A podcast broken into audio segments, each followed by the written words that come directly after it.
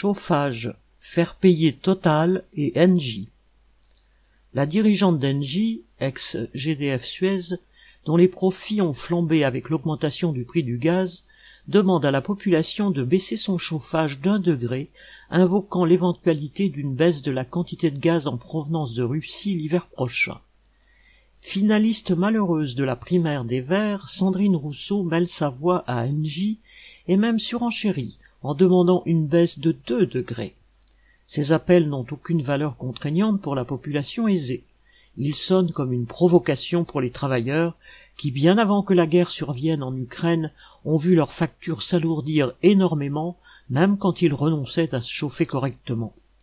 L'année dernière, selon le médiateur de l'énergie, plus de la moitié de la population a réduit son chauffage et un ménage sur cinq déclare avoir souffert du froid dans son logement contre un sur sept l'année précédente. La raison en est claire. Entre le 1er janvier et le 1er octobre 2021, le tarif réglementé du gaz a bondi de 51,71%. Pour les actionnaires d'Engie, aux deux tiers privés, il en est résulté, entre guillemets, de solides résultats financiers selon l'expression de sa PDG, avec 3,7 milliards d'euros de bénéfices nets.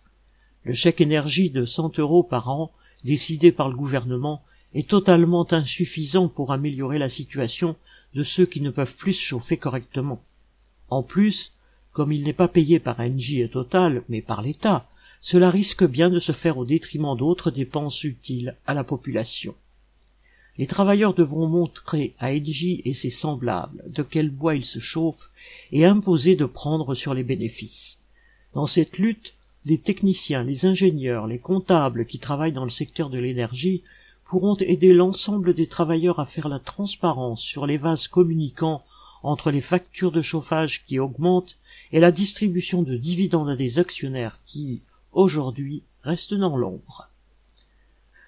Jean Sandé